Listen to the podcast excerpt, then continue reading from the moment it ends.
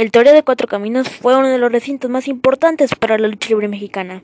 Ahí se culminaron grandes rivalidades. Ahí llegaron los extranjeros a México. Ahí la gente vio triunfar a su luchador favorito. Ahí se llegaron a presenciar luchas emblemáticas. Pero ¿tú sabes cuál fue la última función del emblemático Toreo de Cuatro Caminos? Pues quédate porque en esta ocasión el podcast Lucha Libre y más te presenta la última función del emblemático Toreo de Cuatro Caminos.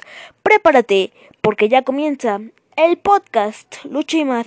Así es que con este grito que dice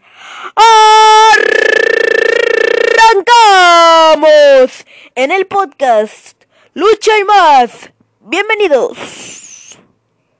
Y bueno amigos, en esta ocasión, en este episodio extra, yo les vengo a comentar cuál fue la última función del Toreo de Cuatro Caminos. Muchos aficionados que llevan más de 50 años asistiendo sabrán de o que llevan más de 50 años con el gusto de la lucha libre mexicana, sabrán de este recinto del Toreo de Cuatro Caminos y sabrán que ahí se llegaron a culminar grandes rivalidades, pero les aseguro que nadie de ustedes sabe cuál fue la última función del Toreo de Cuatro Caminos, porque aquí te la voy a comentar. Si tú no sabes, aquí te la vamos a comentar. Para nadie es un secreto que uno de los estandartes de la tres veces estelar, la triple A, después de la salida de Octagón, fue la Parca.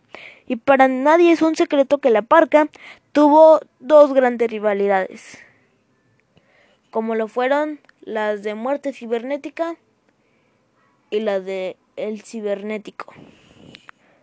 Muerte cibernética actualmente es Gilbert, Gilbert el Boricua en el Consejo Mundial de Lucha Libre y en AAA fue el Mesías, Gilbert el, el Boricua, perdón. Eh, pues la última función del Toreo de Cuatro Caminos fue justamente cuando la parca le ganó la máscara al cibernético. No, a muerte cibernética. Sí. Y fue una lucha sin antecedentes, miren.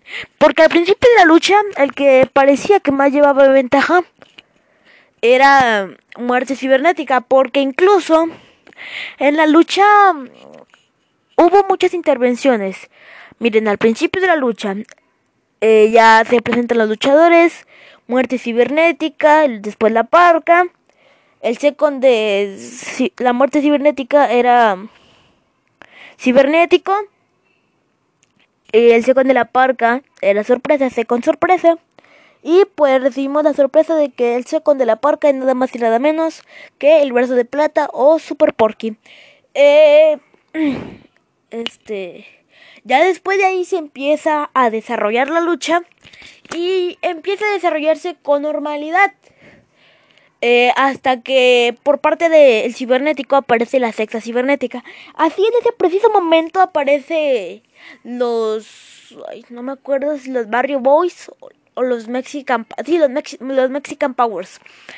Y se empieza a desarrollar una serie de batallas. Ya sacan los los, Mexican Powers a los, la secta cibernética y para investidores se estaba, se estaba desarrollando otra batalla. La batalla era entre AAA y entre los que iban por parte de la parca y los que iban por parte del cibernético. Por parte de la parca se vio gente como Octagon, Chessman, eh, el vampiro canadiense, etcétera, etcétera. Hay los Mexican Powers. Y por parte del cibernético se vieron gente como la secta cibernética, etcétera, etcétera. Eh, muerte cibernética llevaba ventaja en esta batalla, pero él no se había percatado de una cosa. No sé si ustedes han visto esa lucha. Eh, ya casi al final, al culminar la batalla, se ve como Muerte Cibernética azota a la parca en el ring. Luego se sube a, al esquinero eh, para festejar según el de que ya acabó la lucha y él se quedó con la victoria. Pero de lo que no se percató él fue de que la parca lo tomó por, por las piernas, subiéndolo a los hombros y aplicándole una desnucadora. Y es así como la parca acabó con la identidad de muerte cibernética. Y también es así que fue la última función del emblemático toreo de cuatro caminos.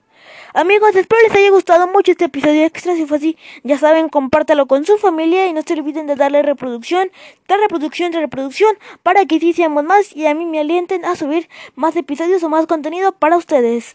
Yo soy Alan y esto fue el podcast Lucha y más. Dios me los bendiga. Cuídense mucho. Yo los veo en otro episodio.